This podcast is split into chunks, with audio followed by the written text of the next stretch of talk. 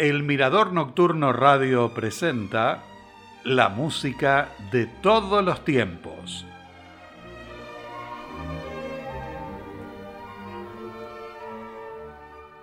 Amigos del programa, bienvenidos. Con el de hoy finaliza el ciclo dedicado a Johannes Brahms.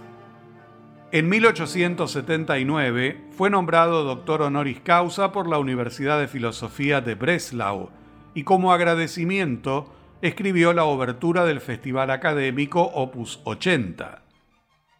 Mientras trabajaba en la partitura, comenzó a componer otra de espíritu diametralmente opuesto. Ese fue el nacimiento de la obertura trágica Opus 81. Orrin Howard fue director de publicaciones y archivos de la Filarmónica de Los Ángeles. En una oportunidad escribió, Shakespeare se preguntaba, ¿Qué hay en un nombre? En relación con la obertura trágica de Brahms, se podría responder que una pieza trágica sin ese nombre en el título sonaría igual de tensa y elemental. La obra se estrenó el 27 de noviembre de 1881 en Meiningen bajo la dirección del autor. La escuchamos a continuación en la interpretación de la Orquesta Sinfónica de Chicago dirigida por Sir Georg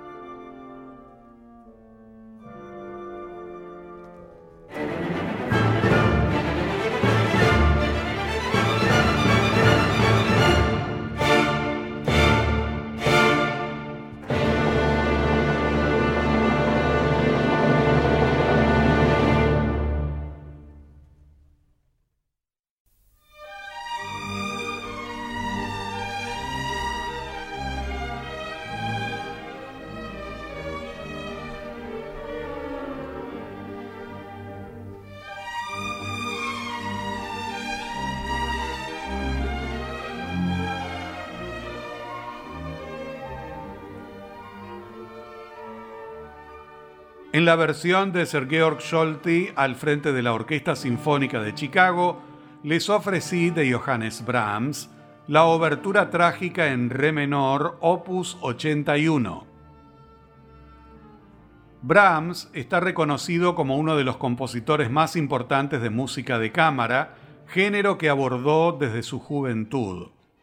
En el verano de 1864 completó el quinteto para piano en Fa menor, opus 34. Fue publicado después de varias revisiones al año siguiente y se lo dedicó a la princesa Anne de Hesse-Darmstadt. A continuación, la interpretación de Christoph Eschenbach y el cuarteto Amadeus.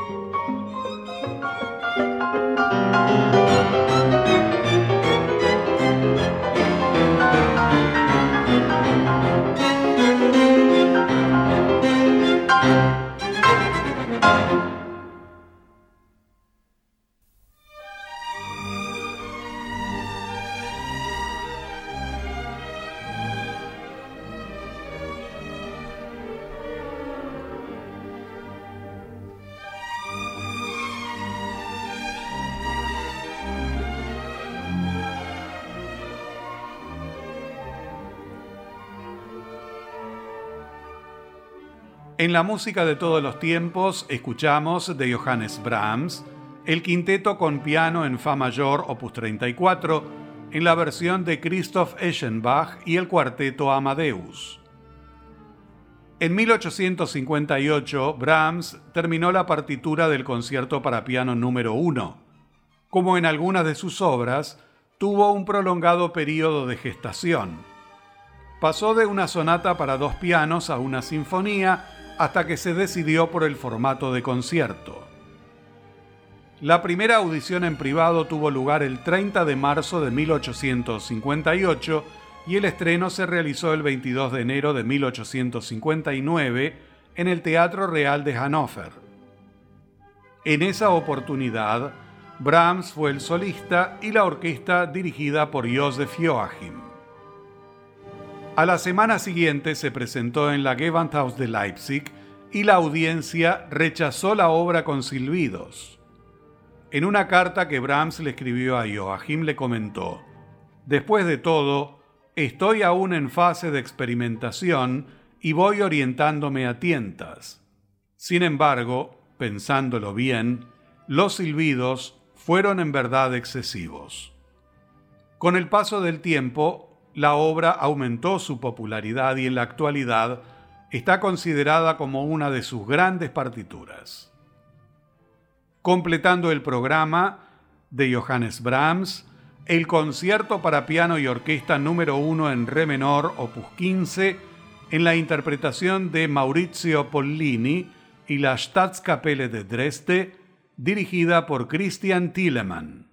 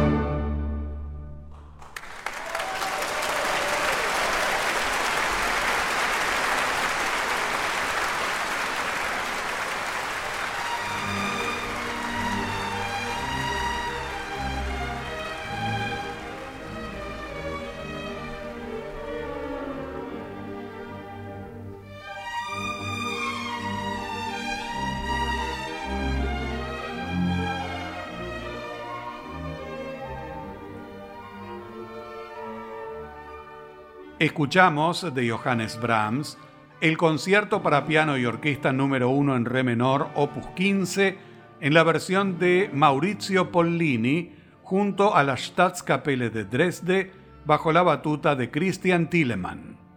De esta manera, amigos, finaliza el ciclo con obras de Johannes Brahms. Los invito para un nuevo encuentro dentro de una semana, aquí, en el Mirador Nocturno Radio. Hasta entonces y muchas gracias.